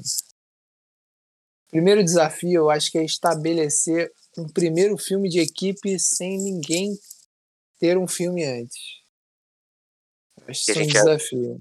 Sim, é um desafio grande. Inclusive, a gente viu isso em Guardiões, né? Porque era o cenário parecido nesse contexto que tu falou grupo de heróis, grupo de personagens que a gente nunca tinha visto da Marvel, enfim, nos filmes. Sim. E você não, não tiveram um filme solo, só que o James Gunn soube desenvolver muito bem a questão da equipe e os personagens de forma igual, entendeu? O lance é, do que... eu acho que são é uma, é um grupo grande, né? Eu acho é, mais... e, e, tipo assim, eu acho o Guardiões uma parada muito muito fácil. Hum. Entendeu? Hum. O Drax é aquele maluco rabugentão, porra, nervoso. Cômico também. Aí tu tem o, o Rocket, que é o, bandidinho, tudo quer roubar, tudo quer tirar proveito. Aí tem o Groot, que é o coraçãozão. Ali é onde quem, quem tem mais evolução ali, cara, é a Gamora e o, o Star-Lord, pô. É. Quer dizer, evolução não, né? Porque o Star-Lord não evolui nada. Mas assim, a Gamora. Então, assim, eu acho que é, era uma equipe muito prática de se fazer um filme de uma boa maneira, não desmerecendo aí, né? Claro, o James Gunn, mas. Uhum. É, porra, eu acho que, que, que os Eternos são um desafio maior, assim. Porque são eu, muitos personagens, acha, muitas personalidades. Vai ser, vai ser, mais difícil dar carisma para eles, né? Do que nos Guardiões. Não, não digo nem carisma, mas assim, é, até de. Por exemplo, a gente viu o Shang-Chi agora, né? Saiu o episódio. E, pô, você comentou que você achou que o Shang-Chi teve pouco, pouco tempo de tela, assim, até, né? É, pouco é. aproveitamento. Porra, no filme do, do Eternos, cara, quem tem que ter aproveitamento, entendeu? Porra, todo mundo é novo e tu não sabe quem, quem tem que aparecer mais, quem tem que aparecer menos. É, cara, é... eu acho eu acho um desafio isso também. Meio que é um, é um grupo muito grande que você vai ter que fazer com que as pessoas tenham empatia por eles, desenvolver eles bem num filme só em que, pô, é um grupo quase de 10 personagens, né? É, e isso também traz um outro desafio do, do filme, que é o enredo. Na real, os celestiais, né, já é uma explicação assim que foi passada ali superficialmente em outros filmes, mas vai ser explicado agora direito. Né, vão aparecer os celestiais. Aí você tem os celestiais, esse lance da criação. Aí você tem os eternos, os deviantes, eles estarem aqui na Terra há milhares de anos, eles não terem se intrometido em nada, como eles estavam passando por todos esses anos sem mexer uma agulha, em que isso afetou eles, entendeu? Uhum. São várias perguntas que, que, tipo assim, que vão ser criadas, entendeu? Pelo menos na minha cabeça vão. Não, então, já, já, já foram, né? Já foram. Eu acho que o enredo é uma parada que eu tenho medo, assim. Eu particularmente tenho medo de, de ser muito superficial. Ah, estamos enfrentando agora os deviantes, vamos combater eles, porrada, porrada, porrada, e acabou. E, e, tipo assim, acho que talvez falte um pouco de, de informação, não sei. É, tô, tô na expectativa de ser bem explicado isso aí. É, é, então, é, então, exatamente. Isso aí é um outro porém que eles vão ter que preencher essas lacunas aí, de alguma forma. Acho que a Marvel tem criatividade para isso, elas não dão ponto sem nó, mas confesso que vão ter que convencer legal em relação ao enredo do filme, sim. É, Outra coisa que eu acho que esse filme vai ser importante, cara, é justamente para explicar explicar melhor a mitologia do universo Marvel no cinema, entendeu? Sim, sim. Porque o que a gente conhece muito é o do presente aqui, os heróis que foram apresentados nesse período de agora. Agora, você com os Eternos e aí você envolve Celestiais, Deviantes, até envolvendo Thanos mesmo, você entende um pouco mais lá da, da, história, né? De, de, onde vem, de quem são esses caras, por lá do passado, da criação. Então, bem ou mal, serve para você expandir mais ainda o universo Marvel, né? Entendeu? Sim. Eu, eu, eu acho que talvez isso seja o mais interessante do filme. É, que é o que eu crio mais expectativa, de eu poder ver como eles vão abordar isso no filme. Da gente, assim como nos quadrinhos, isso tem direto, eles vão, eles vão remetendo ao passado direto, assim, sempre. As HQs toda hora, ó. Eterno, não sei quem vem, não sei da onde, celestiais, umas criaturas aí bem maiores do que o que a gente está acostumado. E agora eles vão poder fazer isso nesse mundo dos Eternos. Então vamos ver como é que isso vai ser abordado também. Eu acho que vai contribuir muito para expandir mais ainda esse universo Marvel que é tão coeso, né? Exatamente. Eu acho que, que outro desafio aí é aonde que vai entrar a equipe Eternos dentro das equipes e de toda a equipe que já existe na Marvel. Essa é uma pergunta importante. Tu acha que eles vão ser utilizados depois, obviamente, não, não? Eu acredito que sim, né, cara? Mas assim. Por quê, né? Porque assim, eles só podem lutar com o deviante. É, vão ser utilizados pra quê? Pra cortar grama? É, pois é. Eu acho que essa regra aí vai ter que cair por terra em algum momento do filme, né? Senão. É meio complexo, assim, não sei. É difícil. Será que quando. Vamos, vamos voltar aí no assunto que tu gosta, Galactus da vida. Será que eles vão ficar só observando? Não é possível. Gente. Chega um cara do nível do Galactus. Mano, se tu não botar os Eternos não se mexerem com isso aí, eu não sei mais o que fazer. Não, olha, ele é deviante? Não. Não pode, então. Não pode. Não pode, tá bloqueado. Tá bloqueado. Se não for deviante, ó, não participo. Então, assim, eu acho que isso é um ponto que. Sei, sei se precisava.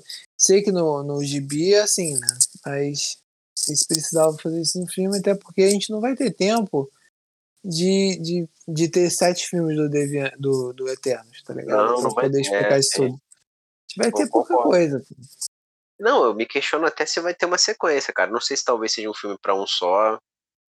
É porque depende, tudo envolve o retorno financeiro, né? Se o filme estourar, claro que vai ter um segundo filme, óbvio. Mas eu não sei se eu- pre- existe uma pretensão tão grande de, pô, fazer É, uma trilogia do Eterno.